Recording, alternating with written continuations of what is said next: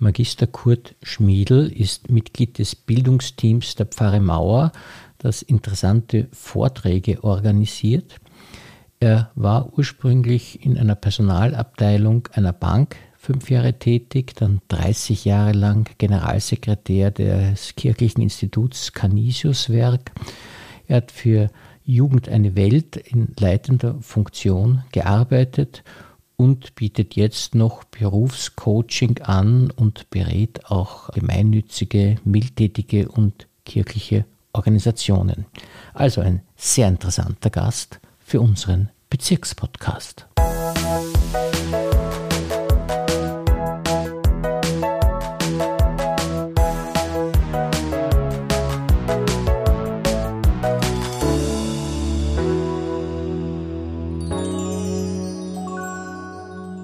Herzlich willkommen, lieber Herr Magister Schmiedl, und vielen Dank, dass Sie sich für uns Zeit genommen haben. Gerne. Einen schönen Vormittag auch Ihnen. Ja, und es wird wirklich ein schöner und sehr interessanter Vormittag werden mit Ihnen, weil Sie eigentlich eine unglaublich interessante Berufskarriere hinter sich haben und jetzt auch sehr gut sozusagen in Pension gegangen sind, was ja auch ein Kunststück ist, äh, nicht in ein Loch gefallen sind, sondern auch hier interessante Tätigkeiten gefunden haben. Das erste möchte ich gleich zu Beginn erwähnen. Sie haben ja ein Bildungsteam in der Pfarre Mauer gegründet, das sich vorgenommen hat, hier interessante Vorträge nach Mauer zu bringen. Das gab es ja schon einmal in früheren Zeiten. Die gute Traude Mesensky hat das viele Jahre lang gemacht und dann der Roland Kies. Und dann war eigentlich lange Zeit nichts. Es gibt ja auch ein sehr großes Bildungsangebot rundherum. Wir sind ja da jetzt nicht auf, in der Wüste quasi. Aber trotzdem war der Wunsch dann in der Pfarre, hier wieder äh, etwas zu machen. Und das hat sich auch mit meinem Empfinden gedeckt, dass Bildung grundsätzlich gut tut, weil wir mittlerweile ja umgeben sind von einer Flut an Informationen, an Fake News, an Emotionen in den verschiedensten Medien, sodass ich mir gedacht habe, faktenbasiertes Wissen ist immer gut. Und wir wollen jetzt nicht nur, weil es um die Pfarre geht, religiöse Themen anschneiden, das natürlich auch, sondern wir wollen ein breites Spektrum abdecken, wo für jede und jeden etwas dabei sein wird im Laufe der Zeit. Wie finden Sie Ihre Vortragenden? Naja, wenn man ein Thema einmal so in den Blick genommen hat, dann fällt irgendjemandem von dem Team schon eine oder ein Vortragender ein, den man dann anfragt. Manchmal hat man Glück und es klappt gleich aufs Erste, man muss halt rechtzeitig dran sein.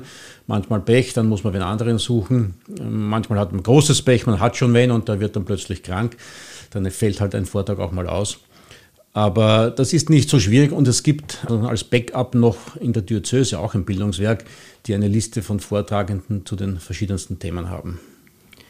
Es ist so, dass sie den Leuten ja, glaube ich, nichts zahlen oder so, aber es gibt, äh, man kann Spenden zahlen, wenn man den Vortrag besucht oder so. Ja, ganz ohne nichts zahlen, also wird es nicht funktionieren. es gibt natürlich Vortragende, die, die uns sehr nahe sind, die dann nichts verlangen, aber üblicherweise gibt es schon ein Honorar. Es gibt auch einen Satz seitens des Bildungswerkes, den man nicht überschreiten sollte. Aber es ist klar, ein Universitätsprofessor das heißt schon ein anderes Kaliber als irgendjemand, der halt über seine Familie oder etwas erzählen würde. Also ein bisschen Honorar muss schon sein und deswegen wollen wir auch spenden. Äh, wir wollen grundsätzlich keine Eintritte verlangen, hoffen aber doch einen Gutteil der Ausgaben durch diese Spenden. Und die Spendenbereitschaft in Mauer ist ja immer noch ungebrochen, äh, dann hereinzubekommen. Und was sind jetzt so die nächsten Vorträge, die Sie geplant haben? Ja, zunächst einmal wird unser Aushilfskaplan Lukas Schröder einen philosophisch-psychologisch-theologischen Vortrag halten über Gut und Böse und die Sehnsucht der Menschen nach Heil und Heilung. Er ist ja nicht nur Priester, sondern auch Pastoralpsychologe und, und studiert auf der Sigmund Freud Universität. Und solange wir ihn haben, wollten wir das ausnutzen. Im November wird es, denke ich, noch einmal sehr, sehr spannend, denn wir bieten einen Filmabend mit Sandra Gold das ist eine Regisseurin, die den Film Wo ist Gott? gemacht hat, wo es um die Verbindung des inneren Selbst zu dem ganz anderen geht, von verschiedenen Personen, die religiös verschieden geprägt sind, aber es geht nicht um, um Kirche, es geht nicht um Religion als solche, sondern um diese persönliche Beziehung zu diesem größeren Ganzen mit sehr meditativen Bildern. Frau Gold wird auch selbst anwesend sein, sodass auch ein Regiegespräch stattfinden kann.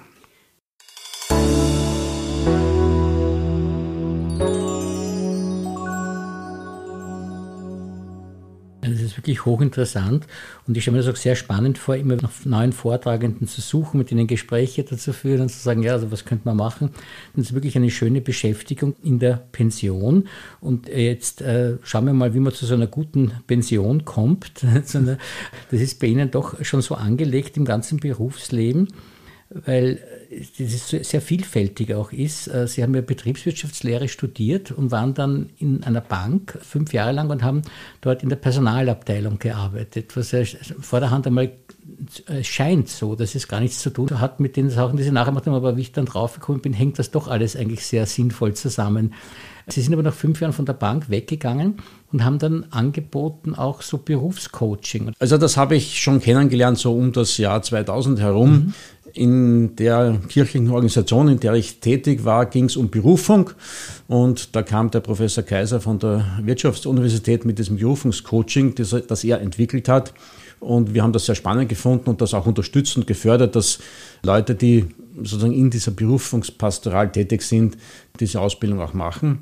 Und als es auf meine Pension zuging, habe ich mir gedacht, das interessiert mich selber auch, das zu machen und das zu können und habe ihm dann auch diese Ausbildung gemacht und bietet das auch an. Ist eine abgespeckte Version eines systemischen Coachings. Es geht tatsächlich nur um die, diese Frage, was kann ich, was sind meine Talente, was will ich und wo ist dann auch mein Platz in der Welt, sozusagen, was ist äh, meine Berufung in einem sehr weiten Sinn.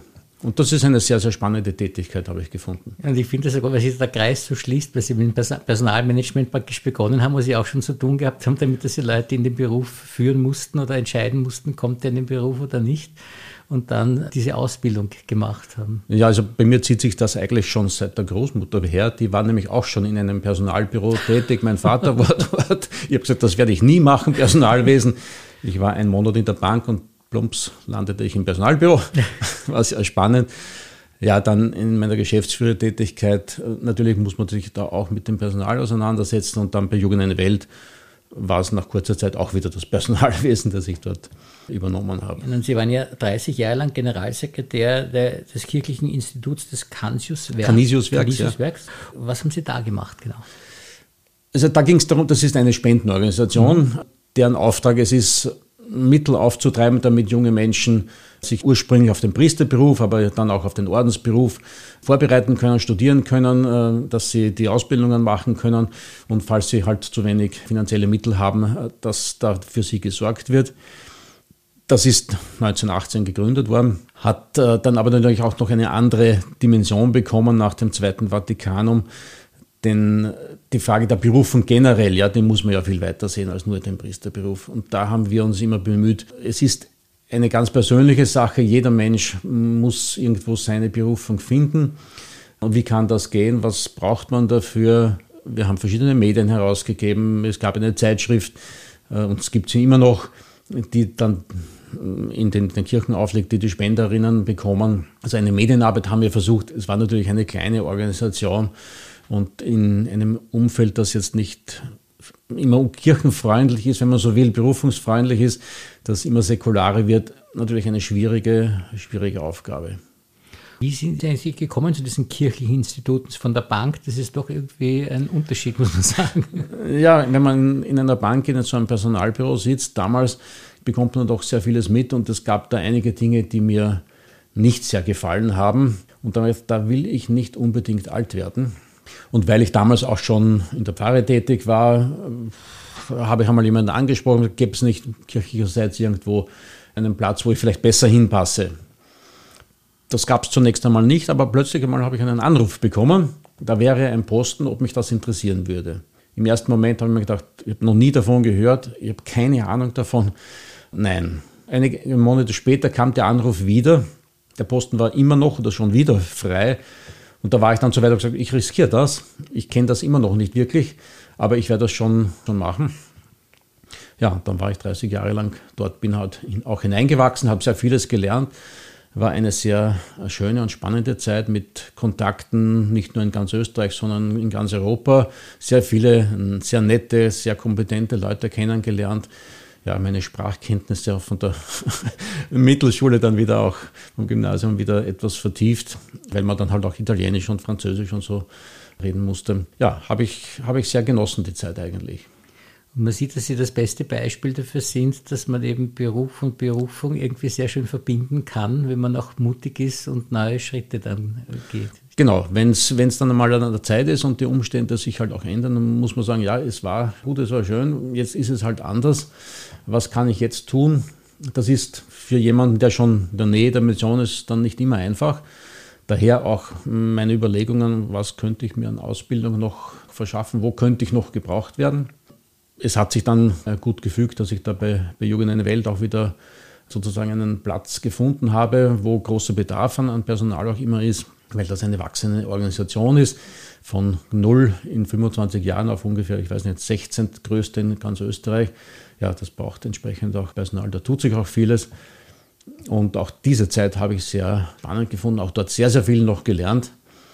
Trotzdem war es dann an der Zeit zu sagen, ja, es kommt jetzt die Pension. Das waren auch persönliche Umstände, die mich dazu geführt haben, im privaten Bereich, einfach weil da auch einiges zu tun ist. Das ist ja auch das Schöne, wenn man dann loslassen kann und sagen muss, ja, wo wäre ich jetzt wirklich gebraucht und dann auch den Mut hat zu sagen, ja, ich trete aus dem Beruf zurück und kümmere mich jetzt um die Menschen, die mir am nächsten stehen und bin da im Privaten aktiver.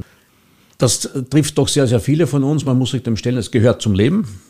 Es gehört zum Leben, wie man vorher die Kinder erzogen, aufgezogen hat. So muss man sich halt jetzt um die alten Eltern kümmern und die werden auch wieder manchmal wie Kinder. Es ist natürlich eine Belastung. Man wird generell nicht jünger, das heißt, man muss auch mit gesundheitlichen Einschränkungen rechnen.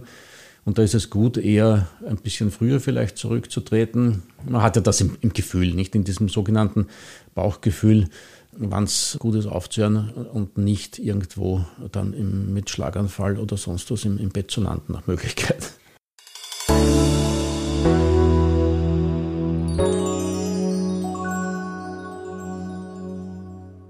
Wenn man weise ist. Ich habe das Gefühl, dass Sie wirklich hier mit Weisheit geschlagen sind und weil Sie auch so viel nachgedacht haben, wahrscheinlich in Ihrem Leben immer wieder und überlegt haben und reflektiert haben. Auch bei diesem Berufscoaching ist es ja so, dass man ja natürlich den Leuten einerseits sagt, wo bist du gut, was wird gebraucht, aber irgendwie auch dieser Aspekt nicht dabei ist, was hat einen tieferen Sinn auch nicht. Und das ist dann auch erfüllend, wenn man für irgendwas arbeitet, was einen tieferen Sinn noch hat. Ja, es ist die Frage im Endeffekt eine ganz wichtige, bist du glücklich? Es gibt derzeit, glaube ich, noch im Kino einen Film, Die einfachen Dinge, und da wird zu einem Wunderwutzi dann bei einem Interview die Frage gestellt, ja, bist du eigentlich glücklich? Woraufhin er sozusagen zusammenbricht, um sich eingestehen zu müssen, er ist wirklich top und super, aber glücklich ist er eigentlich nicht. Und das löst dann halt auch einiges aus. Und das ist, denke ich, auch ein Geschenk. Ja. Man kann natürlich selber viel drüber nachdenken und man kann sich diese Einstellung auch einüben. Ich habe es immer wieder auch als Geschenk von oben, wenn man so will, erfahren, eben angerufen zu werden. Das ist nicht selbstverständlich, ja. das habe ich mir nicht ausgesucht. Da ist ein Glück dabei, da haben Sie auch recht. Aber Glück hängt wahrscheinlich auch immer ein bisschen mit Sinn zusammen. Wenn man Sinn findet, hat man dann auch ein Glücksgefühl wahrscheinlich. Ja, also wenn man Sinn findet, hat man ein Glücksgefühl, ja. beziehungsweise wenn man auf dem Sinn, das kommt ja vom althochdeutschen Sinn an und das heißt wohin gehen. Mhm. Also das heißt, wenn man auf diesem guten Weg ist für einen, ja, dann kommt das Glück. Das Glück ist kein Vogel, das irgendwo gleich wieder weg ist, sondern es nähert sich einem an. Man muss es wie diesen griechischen Kairos, diesen Gott, der am Haarschopf backen muss, halt hegen und pflegen und vielleicht sich bei einem niedersetzen lassen und nicht hektisch werden, dann bleibt es auch da. Sie bieten auch an, auf Ihrer Webseite habe ich das gefunden, dass Sie auch jetzt noch gemeinnützigen und mildtätigen und kirchlichen Organisationen Beratung anbieten, auch in gewisser Weise. Ja, ich habe jetzt mein ganzes Leben faktisch in solchen Organisationen verbracht und ich weiß, dass da immer wieder das eine oder andere noch zu tun gibt. Das können ganz kleine Dinge sein. Unlängst war ich mal für eine Organisation bei einer Hausversammlung, um dort einfach zu hören, was da läuft, um dann auch wieder sagen zu können, der Organisation bitte achtet auf diese und jene Dinge. Dafür kann jetzt so eine kleine Organisation zum Beispiel niemand besonders eigens einstellen. Durch meine vielfältigen Tätigkeiten habe ich schon einiges an Erfahrung gesammelt und kann zumindest einiges da abfangen. Und das möchte ich gern tun. Wenn da Bedarf ist, ist es mir recht im Rahmen meiner zeitlichen Möglichkeiten. Was ich auch schön finde, ist, dass diese, äh, dieser Glaube, den Sie ja auch haben, also der gibt ja auch eigentlich viel Sinn und viel Kraft im Leben. Hat Sie das schon Ihr ganzes Leben begleitet oder ist das irgendwann erst später gekommen oder wie war das bei Ihnen? Ja, das war mein ganzes Leben, kann man sagen, ganz klassisch. Ich bin hier in Mauer aufgewachsen. Ich bin hier Ministrant gewesen in der Kirche. Das war also familiär, war das vollkommen klar. Da ist man sozusagen bei der Kirche. Und ich habe das eigentlich immer auch positiv erlebt. Ich habe das äh, auch in der Schule erlebt. Wir hatten dann so in der Unterstufe des Gymnasiums, da war es ein bisschen schwieriger, das war sehr streng noch. Aber danach habe ich auch sehr viel gelernt, eben wirklich im Religionsunterricht, die größeren Zusammenhänge. Und was mir auch noch so ein, ein besonderes Erlebnis in, war und noch immer in Erinnerung ist, wie ich zur Firma gekommen bin, da gab es noch so eine Firmenprüfung, hieß das. Und ich war damals irgendwie krank und musste dann eigens antreten. Das hat, glaube ich, drei Stunden gedauert. Und das war ein höchst spannendes, ich sage mal, theologisches Gespräch. Das hat mich wirklich fasziniert. Es war keine Prüfung in diesem Sinn. Aber da habe ich erst gemerkt, sozusagen, wie viel da eigentlich noch dahinter steckt. Das hat mich dann auch bewogen, etwas später dann sozusagen mich mit der Bibel auseinanderzusetzen und da Stück für Stück, das ist ein Buch, mit dem man nie fertig wird, dem auf die Spur zu kommen. Da finde ich heute noch jeden Tag immer irgendwas Neues drin und einen neuen Gedanken und etwas, was mich weiterbringt und weiterträgt.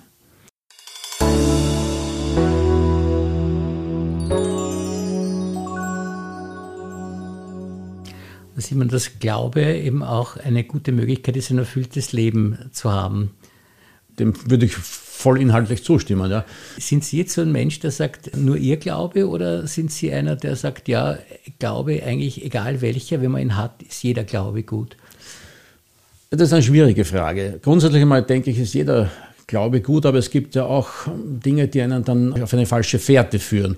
Und da wird es dann kritisch. Nicht alles, was man so glaubt, ist gut. Das heißt immer, Glaube heißt nichts wissen. Das stimmt so nicht. nicht. Glaube heißt Vertrauen und ich kann nur auf etwas vertrauen, was wirklich eine gute Basis äh, hat, äh, wo ich mich dann auch anhalten kann, in guten wie auch in schlechteren Zeiten grundsätzlich, und daher sozusagen ist es nicht nur ein Glaube und wenn wir von diesem Film zuerst gesprochen haben, nicht, da geht es um vier Personen aus dem, aus dem katholischen Bereich, aus dem äh, Judentum, aus dem Islam äh, und aus dem Zen-Buddhismus. Und da zeigt sich in diesem Film dann schon, wie viele Berührungspunkte es da eigentlich gibt und äh, dass da offensichtlich etwas Gemeinsames und Verbindendes auch da ist. Und das zu stärken, ja, das glaube ich wäre auch wichtig, aufeinander zuzugehen dann sind auch die Unterschiede, die es gibt oder vielleicht die divergierenden Ansichten und Meinungen nicht so wichtig. Man muss, sich, muss nicht mehr Kriege führen dann deshalb, sondern man kann auch die Gemeinsamkeiten erkennen. Das finde ich sehr schön, auch dass Sie gerade diesen Film zeigen in der Pfarre. Nicht? Das sagt eigentlich eh schon alles. Ja.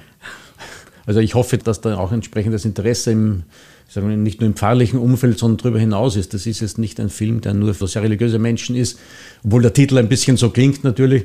Aber ich denke, das ist auch etwas, wo man sich als Agnostiker damit auseinandersetzen kann.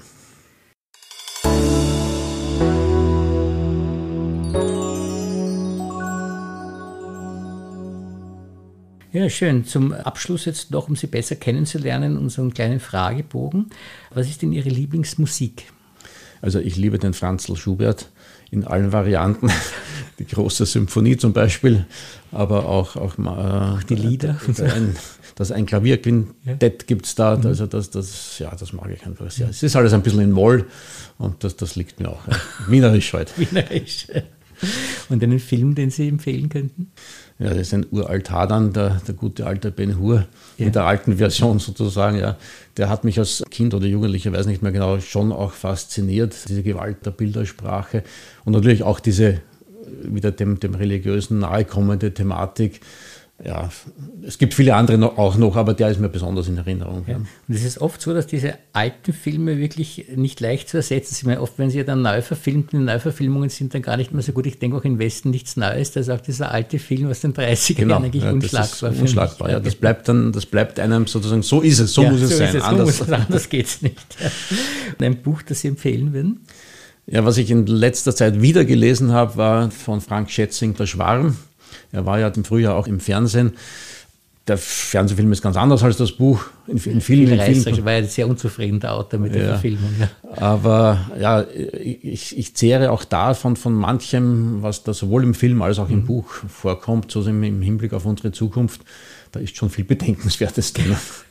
Also sind Sie auch ein mit der Umwelt befasst, sozusagen, dass Sie sich da Gedanken machen? Naja, wir, wir leben sozusagen, vor kurzem hat man den Mond sehr schön gesehen im, im Dämmerlicht oder so in einem sehr diesigen Licht, das war der Rauch aus Kanada.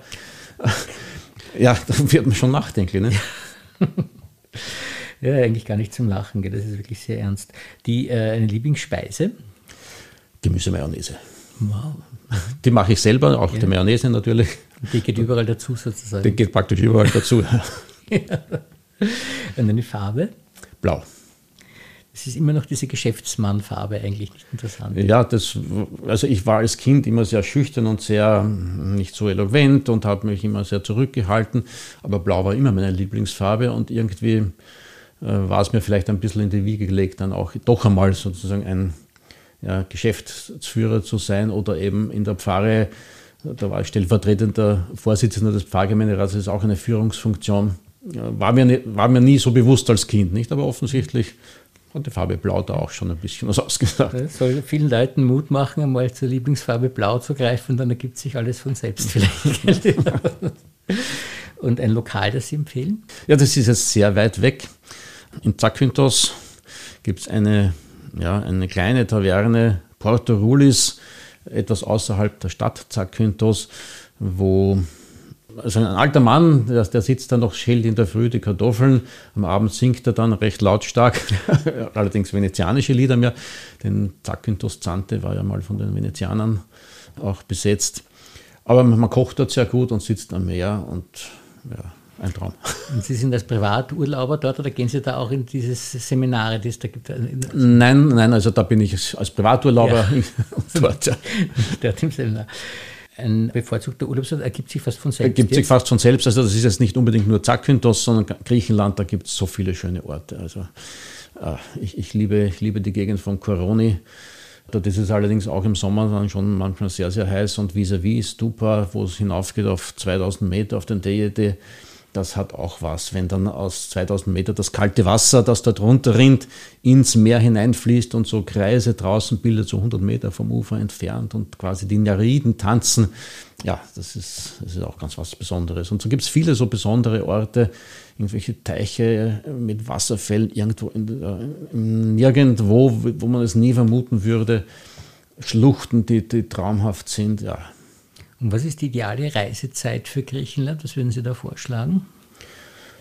Ja, für mich war es immer nur möglich, aufgrund der Kinder, auch sozusagen im, zunächst einmal im, in den Ferien. Jetzt sind wir schon im Juni. Äh, auch September hat, da ist es angenehm warm, hat allerdings halt den Nachteil, dass es dann schon früher finster wird. Viele lieben den Mai, weil es noch frischer ist und vieles blüht. Ja, also, in, also eigentlich kann, zu jeder es, Jahreszeit. Es ist zu jeder Jahreszeit, glaube ich. Und wenn Sie den Satz ergänzen müssten, ich bin? Ich bin lebendig. Ich bin jetzt schon ein älteres Semester, aber ich bin immer noch lebendig, fühle mich lebendig, trotz mancher Einschränkungen manchmal, aber dann merkt man umso mehr, ja, wenn man, wenn es einem wieder gut geht, dass man lebendig ist und dass man was zu tun hat und eine Aufgabe hat und Beziehungen hat voller Energie, auch weil sie mit dem Fahrrad gekommen sind. Das ist auch nicht so selbstverständlich. das ist ja sozusagen das körperliche Training, das man auch braucht, und statt zu Fuß zu gehen oder extra noch ins Fitnessstudio, fahre ich halt mit dem Fahrrad. Gibt es eine Schlagzeile, die Sie gerne über sich lesen möchten? Über mich lesen möchten, ja. Ich würde sie nicht nur über mich, sondern generell gerne lesen. Es ist alles gut geworden. Ich bin selber ein bisschen ein Pessimist und freue mich dann über, die leben ja bekanntlich glücklicher, die Pessimisten, weil sie immer positiv überrascht werden. Und ja, und äh, das dann im Endeffekt einmal lesen zu können, es ist alles gut geworden, das würde mich schon sehr freuen. Ja, das würde, glaube ich, alle sehr freuen. Eine sehr, sehr schöne Schlagzeile. Vielen, vielen Dank für dieses wirklich sehr interessante Gespräch. Danke auch für die Einladung.